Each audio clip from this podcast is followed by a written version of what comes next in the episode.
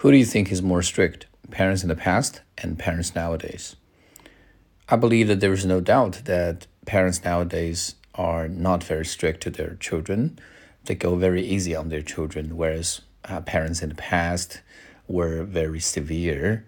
Back in the 60s and 70s, there was no family planning, and every household could have as many children as possible as they wish. You know, um, so on average, I suppose every family back then could have up to, uh, you know, five to six children. Uh, because of this, uh, children were not very precious. And if children make mistakes, they get severely punished, and corporal punishment was very common. Also, parents didn't have that much money to spoil their children.